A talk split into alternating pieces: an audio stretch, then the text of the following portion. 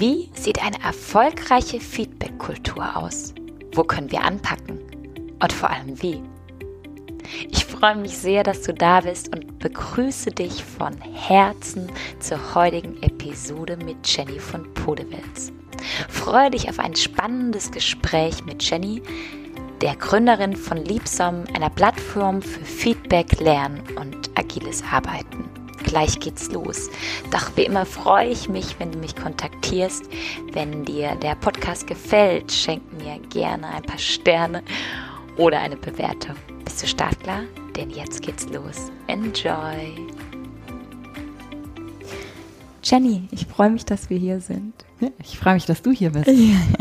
Wir sprechen heute über dein großes Thema Feedback. Und als ich hierher gekommen bin, fragte ich mich, was wir mit welchem Bild könnten wir denn anfangen? Und ich kam recht schnell auf einen Brunnen. Warum Brunnen? Wenn wir uns vorstellen, wir haben so einen Brunnen mit einer Handpumpe, pumpen wir zuerst das Wasser hoch. Das mhm. vergleiche ich jetzt mal mit die Informationen fließen in so einer klassisch hierarchisch strukturierten Organisation nach oben. Oben am Wasserhahn wird die Entscheidung getroffen. Das Wasser fließt nach unten, die Entscheidung. Im Wasserbecken sammeln sich dann die Entscheidungen und es geht um die Ausführung. Jetzt sind wir heute in einer VUCA-Welt, es herrscht Komplexität und es geht darum, schnell, dezentral und transparent Entscheidungen zu treffen. Da funktioniert unser Brunnen nicht mehr gut, oder? Da bin ich komplett bei dir. Das ist, hat, der Brunnen hat wahrscheinlich in dieser Form ausgedient. Ja. Wo kommen wir stattdessen hin? Wenn wir sagen vernetzte Organisation, wenn wir sagen lernende Organisation, was sind so Attribute, die dafür stehen? Also ich glaube, ein ganz zentrales ähm, Attribut, was ich sehe, ist, dass wir den Brunnen quasi ein Stück weit umgekehrt haben. Mhm. Und zwar, dass, dass wir, glaube ich, die ganzen Menschen, die in einer Organisation arbeiten, sind ja so ein bisschen wie Fühler oder wie Sensoren, die viel mehr Informationen beispielsweise von Kunden, von Nutzern aus dem Markt ähm, letztlich einsammeln, die man gar nicht so effektiv wieder nach oben äh, zurückspielen kann. Deshalb müssen wir uns eigentlich die Frage stellen, wie wir diese praktisch dezentralen Sensoren auch dazu praktisch ertüchtigen können, selbstständig, sofern möglich, gute, schnelle Entscheidungen zu treffen, kundennahe Entscheidungen zu treffen. Und dafür muss man natürlich immer wissen, was macht man schon gut, was kann man noch verändern, individuell, als Team, als Organisation und bestimmte Leitlinien und Vision, äh, Mission, Strategie müssen natürlich von oben vorgegeben werden. Gewisse Informationen müssen transparent von oben nach unten, natürlich auch von unten nach oben gespielt werden, aber dass, dass sich der Brunnen vielleicht eher in so einen, ähm, einen Baum mhm. ähm, äh, verändert, wo, wo, wo diese Stärken zum Tragen kommen. Jetzt sind wir beim Erfolgsfaktor oder Wettbewerbsvorteil Mensch gleich. Wie, mhm. wie ermächtigen wir, wie empowern wir den Menschen in seine Kraft zu kommen mhm. und ähm, da nochmal diesen vernetzten Charakter zu prägen? Mhm. Im Endeffekt geht es ja sehr viel um die, um die Frage, dass ich ähm, als Einzelner weiß, was sind praktisch meine individuellen Stärken, was sind die Stärken unseres Teams, was sind auch die Stärken der Organisation und letztlich diese, diese Faktoren auch zusammenbringen kann.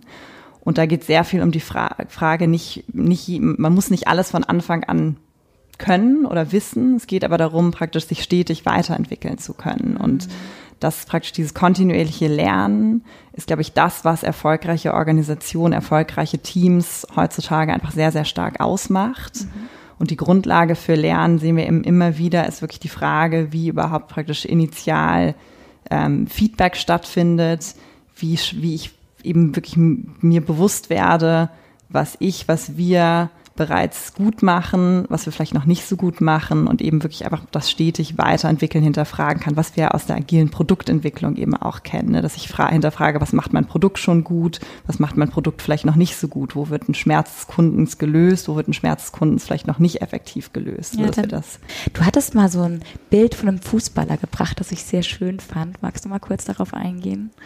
Genau, ich glaube, spannend ist ja, ich meine, wir sprechen, glaube ich, sehr viel über Dezentralität. Das heißt aber nicht, dass meines Erachtens Führungskräfte ausgesorgt haben. Ganz im Gegenteil, ich glaube, es verändert sich einfach die, die, ähm, die Rolle einer Führungskraft hin zu einem viel stärkeren Coach, ähm, wie vielleicht sogar auch ein Sportcoach. Also dass ich meinem Spieler helfe zu verstehen, wo denn eigentlich die Stärken des jeweiligen Spielers ähm, ähm, liegen, dass ich vielleicht sogar als Coach eine gewisse Strategie, große Strategie vorgebe, aber dennoch muss mein Spieler, der vielleicht in einer bestimmten Position spielt, natürlich ganz viele Entscheidungen immer wieder auch letztlich selber treffen in diesem Spiel, weil er kann mich ja nicht bei jeder Entscheidung fragen, soll ich jetzt den Ball nach rechts oder nach links spielen? Ähm, und dass ich praktisch aber, damit der Spieler weiß vielleicht, was er besonders gut kann, wo seine Stärken sind, ich immer wieder ihm praktisch auch diese, diese Rückmeldung gebe, ihm auch sage, vielleicht musst du das oder das noch mehr trainieren, weil du da noch nicht so effektiv bist. Mhm. Ähm, aber dass es wirklich eine sehr, sehr coachende Rolle ist, die eine Führungskraft ähm, einnehmen muss,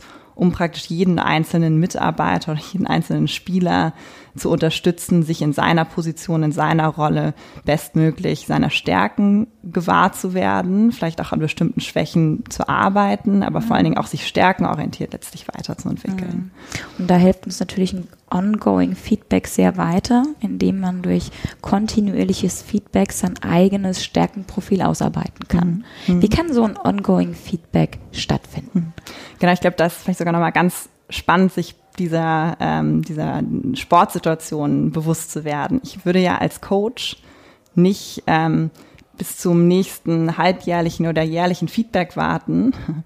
um meinem Spieler zu sagen, hey, das hast du in dem Spiel jetzt irgendwie gut gemacht, das hast du vielleicht noch nicht so gut gemacht, sondern ich würde ja immer unmittelbar sofort nach dem Spiel mich hinsetzen, eine Retrospektive quasi auf das Spiel machen, was hat gut funktioniert von dem, was wir vielleicht auch eintrainiert haben, was hat noch nicht so gut funktioniert und genau in einer ähnlichen Art und Weise müssen wir es eigentlich schaffen, in Organisationen viel, viel stärker auch praktisch kontinuierlich uns anzuschauen, vielleicht auch wertzuschätzen, was die Person schon geleistet hat, aber auch sehr offen und ehrlich anzusprechen, was vielleicht noch nicht so gut funktioniert mhm. hat. Also da gibt es so ein ganz schönes ähm, Framework von, von Kim Scott, die lange die Führungskräfte-Trainings bei Apple konzipiert und geleitet hat und die nennt das Radical Candor. Mhm. Und dass wir eben praktisch letztlich aus dem Ort der Empathie, also wir wollen der Person wirklich helfen, sich weiterzuentwickeln. Wir machen das jetzt nicht ähm, unseretwegen, sondern wirklich eigentlich der Person wegen.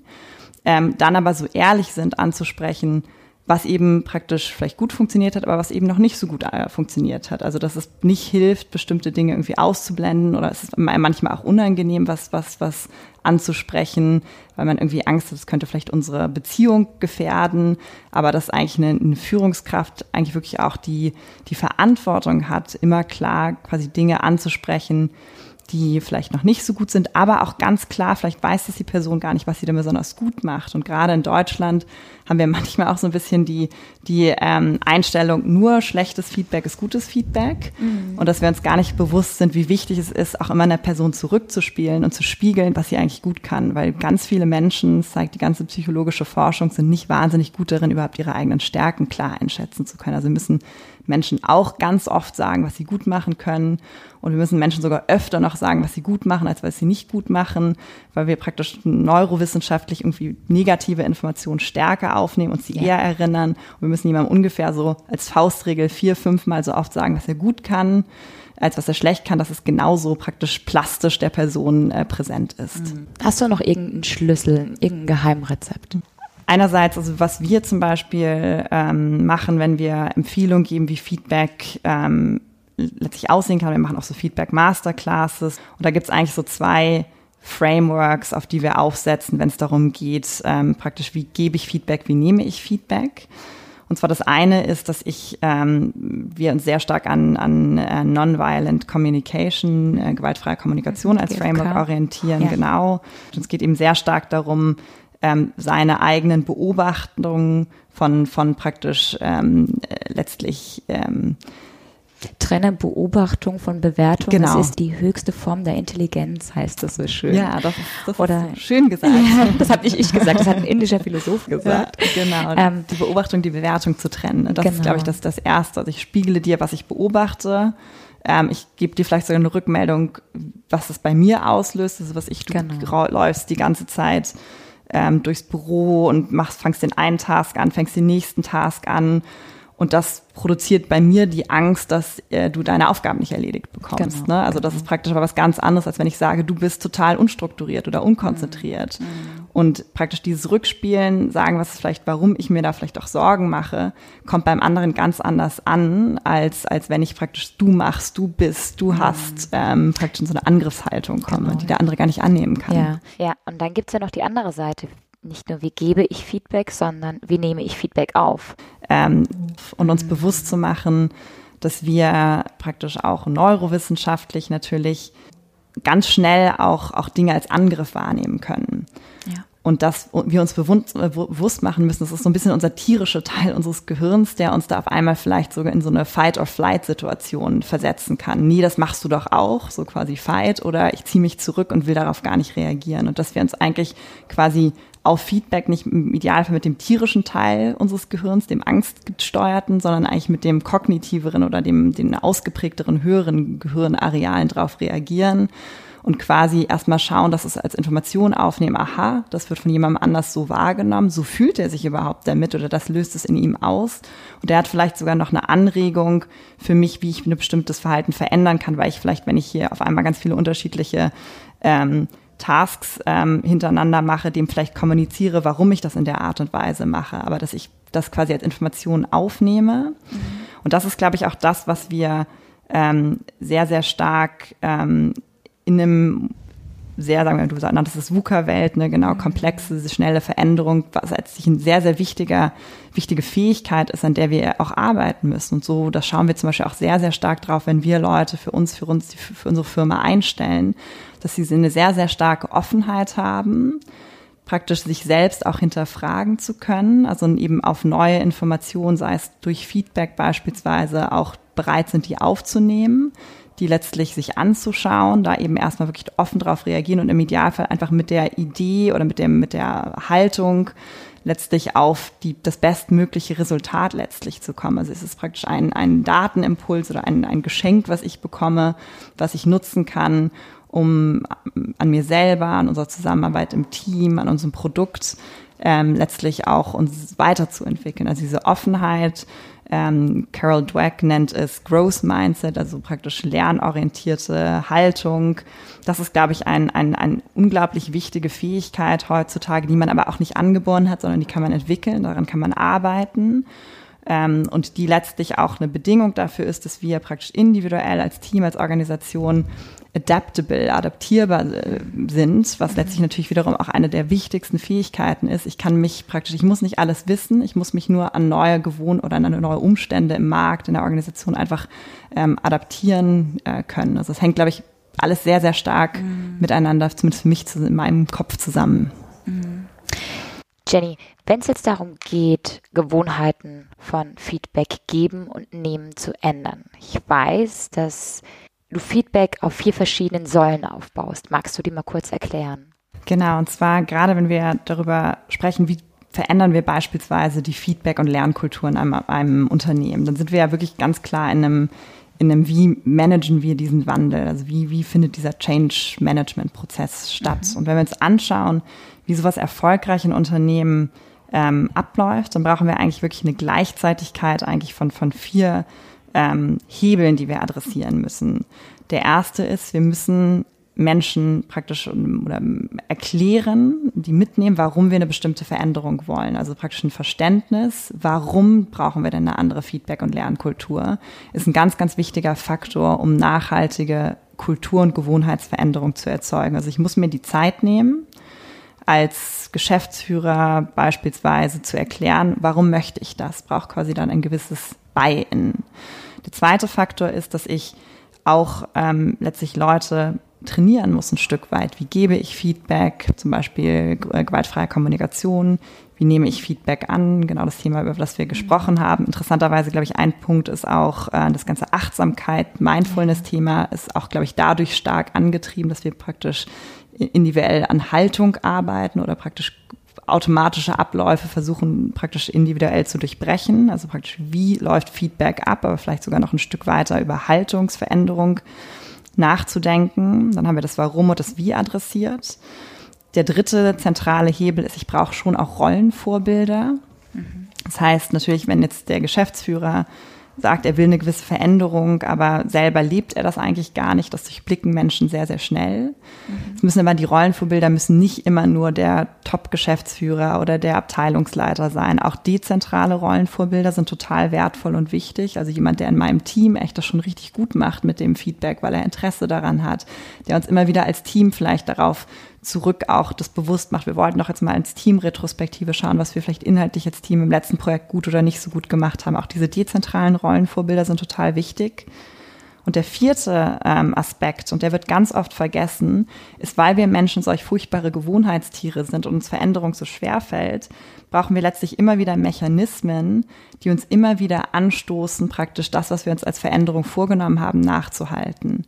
Und bei den Mechanismen, das ist eben genau der Punkt. Wir sind ja im Endeffekt ein Unternehmen, was, was Software für gute Feedback-Prozesse, ähm, modernere Zielprozesse, Mitarbeiterumfragen, ähm, auch Lernen ähm, mit Software abbildet, ist das beispielsweise ein, ein Aspekt, wo zum Beispiel Software oder eine bestimmte Meetingstruktur als Mechanismus mich immer wieder daran erinnert, in einer bestimmten Art und Weise ähm, letztlich ein Verhalten anzustoßen, durch beispielsweise eine Erinnerungs-E-Mail oder eine, eine Erinnerungsnotification oder eine Verankerung. Also wir haben zum Beispiel auch so Plugins, ähm, dass wenn ich mein E-Mail-Konto öffne und ich eine E-Mail von dir bekommen würde, geht auf der rechten Seite ein Fenster auf, wo ich dir direkt Feedback geben kann. Also diesen Kanal immer sehr bewusst zu machen. Mhm. Ähm, und das sind letztlich diese Gleichzeitigkeit des Wies, ähm, des Warums, der Rollenvorbilder und der Mechanismen. Das muss ich wirklich gleichzeitig eigentlich angehen, um Verhaltensänderung zu erzeugen. Und es bringt auch nichts, irgendwie groß erst alle zu schulen, aber die sind dem noch gar nicht ausgesetzt, die kommen noch gar nicht ins Doing, dann vergesse ich das, was ich gelernt habe, sehr schnell, es geht wirklich darum, diese zentralen Hebel gleichzeitig praktisch anzugehen um mich da praktisch Schritt für Schritt weiterzuentwickeln. Ich hatte irgendwann mal gehört, ähm, wenn du innerhalb von 72 Stunden, nachdem du dir etwas zum Ziel gesetzt hast, nicht zum Doing kommst, mhm. sinkt die Erfolgswahrscheinlichkeit auf 10 Prozent. Mhm. Also das heißt, ja. gleichzeitig starten äh, mhm. mit Training und mhm. Anwendung. Mhm. Ja, ganz wichtig. Jenny, wenn wir jetzt hier die, die vier Komponenten haben, wie kann ich es mir konkret vorstellen, welche Art von Feedback gibt es? Ongoing Feedback, 360-Grad-Feedback mhm. und Mitarbeiterumfragungen. Mhm. In welchen Intervallen hat was stattzufinden mhm. und wie sieht für dich ein optimales Konstrukt mhm. aus? Also ein optimales Konstrukt sieht für mich so aus, dass ich beispielsweise, fangen wir mal so im Lebenszyklus eines Mitarbeiters an. Wenn ich jetzt Mitarbeiter einer neuen Firma anfange, dass ich sehr regelmäßig ähm, direkt praktisch ähm, Joe Fixe oder Check-ins mit meiner Führungskraft habe, wo wir immer wieder schauen, ähm, habe ich praktisch die Zielsetzung schon richtig verstanden, ähm, bin ich praktisch, komme ich in meinem Onboarding-Prozess voran, habe ich ähm, und hole mir auch von dir als Führungskraft beispielsweise schon mal erste Feedback, äh, Feedbacks ein, was ich schon gut mache, was ich noch nicht so gut mache. Also das heißt, ich habe eine sehr saubere praktisch Check-in-Meeting-Struktur, die man bei uns auch abbilden kann beispielsweise. Dann ist es so, dass ich praktisch auch zwischendurch mal von dir als meiner Führungskraft, von meinen Kollegen vielleicht auch schon Feedback anfragen kann oder auch, da bin ich am Anfang vielleicht noch vorsichtig, aber auch Feedback geben kann, dass ich vielleicht dann strukturiertes Probezeit-Feedback habe in meiner Mitte meiner Probezeit und zum Ende meiner Probezeit hin. Das ist quasi ein sauberer Onboarding-Prozess, der ist für den Mitarbeiter angenehmer und einfacher macht, im Unternehmen anzukommen, der für das Unternehmen aber auch das Risiko reduziert, die falschen Mitarbeiter praktisch nach einer Probezeit im Unternehmen zu, zu haben oder auch für den Mitarbeiter praktisch ähm, das Risiko reduziert, vielleicht im falschen Unternehmen zu bleiben. Also das quasi in der ähm, frühen Lebensphase eines Mitarbeiters. Dann, wenn wir jetzt darüber nachdenken, die Mitarbeiter, die quasi im Unternehmen sind, welche, welche Arten von Feedback helfen dem Einzelnen?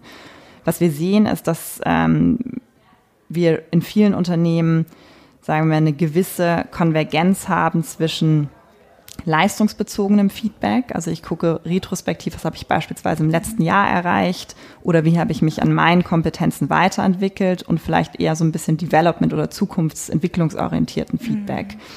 Ähm, in manchen Firmen wird es klar getrennt, da habe ich praktisch einen Mitarbeitergesprächsprozess und vielleicht einen 360-Grad-Feedback-Prozess, aber wir sehen insgesamt eine gewisse Konvergenz zwischen den zwei Themen. Und als Mitarbeiter habe ich vielleicht im Idealfall jetzt zum Beispiel im Januar ein Gespräch, wo wir nochmal das Jahr 2018 zum Beispiel passieren lassen und gemeinsam schauen, wo stehe, was sind meine Stärken und was sind vielleicht auch Entwicklungs- und praktisch inhaltliche Ziele fürs kommende Jahr.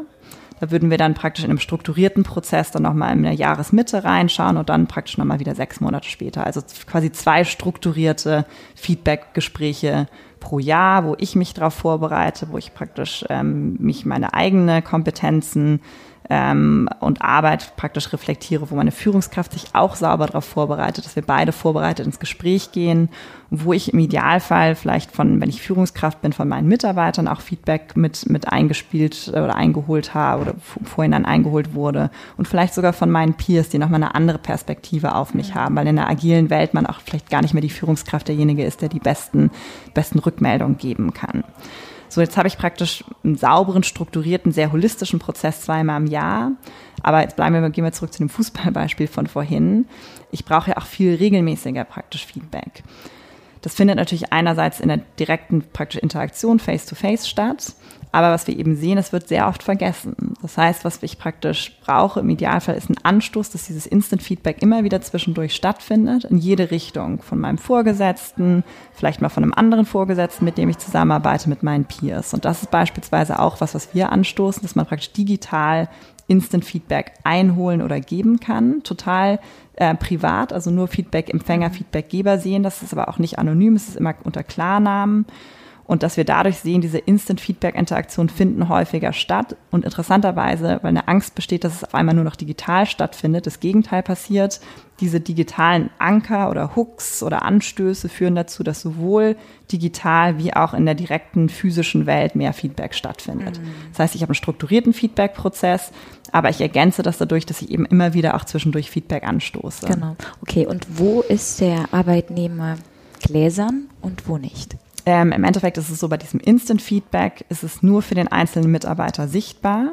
Und bei den strukturierten Feedback-Prozessen habe ich die Möglichkeit, als Firma letztlich zu determinieren, was für wen sichtbar sein soll. Da gibt es die Möglichkeit von, es läuft wirklich alles nur beim Mitarbeiter zusammen. Also ich mache 360-Grad-Feedback-Prozess und nur der Empfänger sieht die Ergebnisse bis hin dazu, dass ich sehr transparente Prozesse machen kann, wo dann mhm. beispielsweise meine Führungskraft oder die HR-Abteilung das gesamte Ergebnis sieht, um mich dann als Sparingspartner auch vielleicht zu coachen oder zu entwickeln. Also da, das lässt sich bei uns softwareseitig sehr variabel, flexibel praktisch als Kunde definieren. Und da sehen wir auch ganz unterschiedliche, unterschiedliche Varianten von sehr transparent bis hin zu doch eher eingeschränkte Sichtbarkeiten.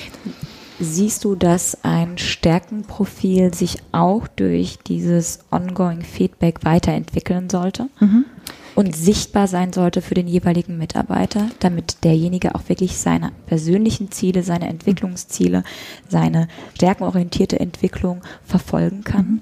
Genau, also das ist praktisch ehrlicherweise auch mit einer der zentralen Werte dieses Instant Feedbacks. Und zwar das Instant Feedback wird so für den Einzelnen, ich kriege natürlich die einzelnen Feedback-Interaktionen, aber es wird auch für den Einzelnen so äh, aggregiert, dass ich quasi zu jeder Zeit ein Verständnis meines Stärkenprofils habe. Ich sehe, wie ich mich im Zeitverlauf auf bestimmte Stärken weiterentwickelt habe. Ich sehe, ähm, wie mich andere einschätzen, respektive wie ich mich auch selbst einschätze. Und dieses saubere Stärkenprofil ähm, für mich selber sichtbar zu haben, ist letztlich auch die Grundlage dafür, dass ich individuell Verantwortung für meine Entwicklung ähm, übernehmen kann, weil ich einfach weiß, wo bin ich denn besonders gut, wo bin ich vielleicht noch nicht so gut. Genau. Kann ich es mir vorstellen wie eine Darky-Matrix, einmal intern, einmal extern, Darkey für also Retrospektive, mhm. ähm, Drop, Add, Keep, Improve, was mich persönlich angeht, einmal wie ich mich sehe mhm. und einmal wie der andere mich mhm. sieht und dann kann ich abgleichen, um mhm. zu sehen, wo geht meine Reise hin. Mhm. Genau, also bei uns ist es praktisch so, du siehst eine Linie im Zeitverlauf des mhm. Feedbacks, was du von anderen erhalten hast und du siehst quasi deine, deine eigenen, also wir stoßen den Mitarbeiter auch immer wieder an, sich selbst einzuschätzen und dann siehst du quasi diesen Unterschied deiner eigenen praktisch Wahrnehmung respektive der Wahrnehmung der anderen im Zeitverlauf und du okay. kriegst natürlich auch noch Tipps oder Beispiele, ähm, wo Leute nicht nur praktisch äh, Stärken eingeschätzt haben, sondern auch Beispiele und noch, noch weiteren Kontext gegeben haben. Sehr hilfreich dann auch für Weiterbildung und Co., um ja. zu sehen, ähm, wo mhm. ist, ähm, wo sind die Stärken, wo sollte noch weiter aufgebaut mhm. werden und wo sind die Schwächen, die es tatsächlich noch ein bisschen auszureifen gilt. Ja. Genau. Und was wir eben auch sehen, was eben auch wertvoll ist in diesem Konstrukt, also sagen wir, wir haben eben zweimal im Jahr unsere strukturierten Feedback-Prozesse, dazwischen findet Instant Feedback statt, ist, dass wir eben auch sehen, ganz, ganz wichtiger Faktor ist wieder die coachende Führungskraft. Und ähm, was wir zum Beispiel auch ermöglichen, ist, dass eben die, ähm, der regelmäßige Joe Fix vielleicht wöchentlich äh, zwischen Mitarbeiter und Führungskraft sauber vorbereitet wird. Also dass ich quasi mir gemeinsam eine Agenda setze. Ich sehe, ich kann Punkte als Mitarbeiter darauf schreiben, meine Führungskraft schreibt Punkte darauf. Wir kriegen beide diese gemeinsame Agenda vorher in unserer Inbox oder ich kann sie im Tool nachschauen. Und wir haben eben eine sehr, sehr saubere Struktur für unseren Joe Fix. Da kann ich auch Fragen hinterlegen. Wir machen immer so die Frage, was hast du erreicht? Was sind Roadblocks, wo du von mir als Führungskraft einen Input brauchst und dann eben auch ein Teil Feedback. Und dann wird zum Beispiel das Feedback, das zuletzt stattfand, direkt da auch wiederum angezeigt. Das heißt, ich kann, ähm, das ist ja so ein bisschen das Meeting für den Mitarbeiter, wo er seine Punkte hervorbringen kann, wo ich als Führungskraft dann eben auch dem Mitarbeiter quasi Hilfestellung oder Inputs gebe, wo wir auch gemeinsam nochmal auf das, das Feedback geben, äh, schauen können, was ich der Person zuletzt gegeben habe und wo beispielsweise, wenn ich mit Zielen oder mit modernen Zielen wie OKRs arbeite, wir auch immer das, das Ziele- oder OKR-Set mit im Bild haben. Also wir können immer schnell auf die Entwicklungsziele oder auf die Arbeitsziele schauen, wo stehen wir da, wir schauen auf das Feedback, was ist da praktisch Punkte, wo wir nochmal auch direkt eine Interaktion drüber sprechen wollen. Und wir haben eine klare Agenda, wo klar ist, das sind die Punkte, wo du von mir als Führungskraft Input brauchst. Und das ist halt eben ein ganz, ganz wichtiges Tool, um in dieses Coach-und-Führungsmindset wieder reinzukommen. Mhm. Gibt es auch eine Studie von Google zu, äh, Project Oxygen, wo die sich angeschaut haben, was macht erfolgreiche Führungskräfte aus. Und es waren eben die coachenden Führungskräfte, die ähm, eben äh, die erfolgreichsten Teams und, und Outputs letztlich geleistet haben. Und die haben eben auch sehr strukturiert immer One-on-Ones mit ihren Mitarbeitern gemacht. Also mhm. ich habe jetzt quasi die ähm, die strukturierten Feedback-Prozesse, ich habe das Instant-Feedback, aber ich habe eben auch meine regelmäßigen Interaktionen mit meiner Führungskraft, die mich letztlich auch ertüchtigt, dann wiederum dezentral besser Entscheidungen treffen zu können. Mhm. Jenny, wenn du drei Dinge mit auf den Weg geben darfst, was wäre es? Drei Dinge, die ich auf den Weg geben darf. Ähm, ich glaube, das Wichtigste ähm, für Führungskräfte finde ich wirklich praktisch die eigene Rolle als Führungskraft neu zu definieren, also sich wirklich zu überlegen, ich meine, im ersten Schritt wahrscheinlich möchte ich als praktisch mehr an so ein coachendes Führungsart und Weise hineinkommen sich dann aber auch zu anzuschauen, ähm, auszutauschen, Peer-Mentoring unter Führungskräften total wertvoll, um da praktisch ja. sich auch weiter, weiter ähm, praktisch auf diesem Pfad zu, zu entwickeln, aber praktisch als Führungskraft meine Führungsverständnis und Führungshaltung weiterzuentwickeln, ist, glaube ich, ein extrem wichtiger Punkt. Dann, ich glaube, individuell auch praktisch daran zu arbeiten, ähm, wie kann ich letztlich Verantwortung für meine Entwicklung, aber auch die Entwicklung meiner Peers ähm, letztlich übernehmen, weil ich glaube, oft herrscht dann doch manchmal so ein bisschen die Vorstellung, naja, die da oben müssen jetzt was bei uns im Unternehmen verändern. Jeder Einzelne kann Veränderungen im Unternehmen anstoßen oder mit vorantreiben, ist eher meine, meine Einschätzung. Also selbst in meinem Team kann ich verändern, wie wir uns gegenseitig praktisch bei Lernen, bei, bei Feedback beispielsweise unterstützen. Also dass man praktisch jeder Einzelne auch reflektieren kann, wie kann ich wertschätzend Feedback geben, wie kann ich praktisch vielleicht mir Feedback einholen und auch an meiner Haltung ähm, rund um Lernen und Offenheit ähm, arbeiten.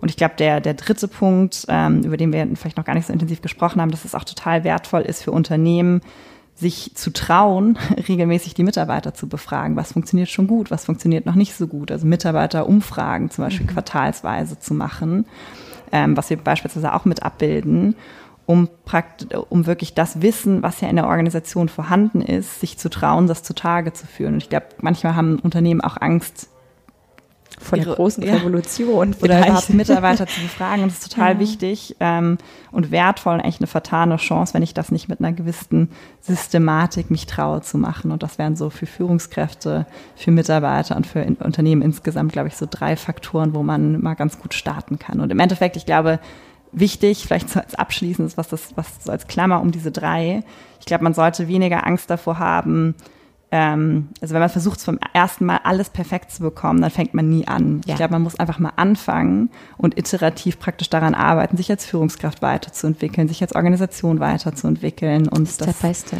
Genau, der, der Perfektionismus ist da manchmal vielleicht auch der, die, der Fallstrick, der einen vom, vom einfach mal anfangen abhält. Genau. Agiles, agiles Weiterentwickeln. Genau. Und your best teacher is your mistake. Ja. Ja, und das auch anzunehmen. Und zwar mhm. nicht negativ, sondern positiv ja. und umzudrehen. Genau. Wir optimieren, glaube ich, lieber auf Lernen als auf Fehler, aber Fehler ja, gehören halt stimmt. dazu. Sie gehören dazu, richtig.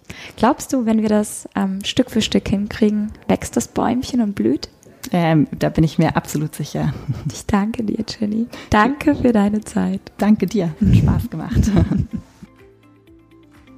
So, das war mein Gespräch mit der lieben Jenny. Ich wünsche dir eine ganz wunderbare Zeit. Abonniere gerne meinen Kanal oder ähm, ja, abonniere meinen Newsletter. Ich freue mich auf dich und äh, wünsche dir alles Gute. Bis dahin, deine Anna-Sophie.